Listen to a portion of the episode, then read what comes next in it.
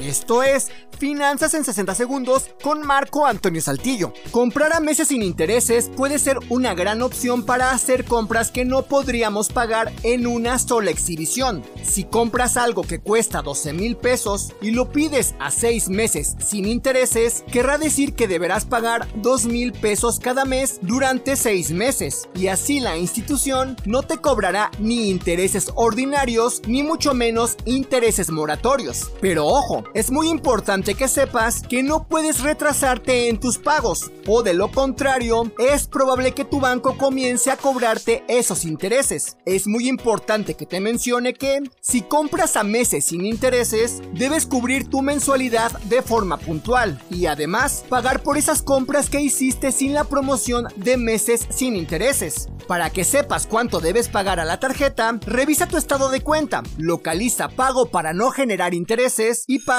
esa cantidad.